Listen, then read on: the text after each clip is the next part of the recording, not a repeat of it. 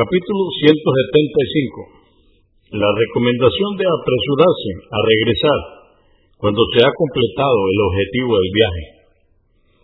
984. Narró Abu Huraira, que Alá esté complacido con él, que el mensajero de Alá, la paz de Dios con él, dijo, el viaje es parte del castigo, pues impide comer, beber y dormir debidamente.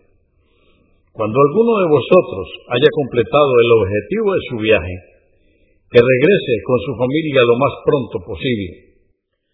Convenido por Al-Bukhari, volumen 3, número 495 y Muslim, 1927.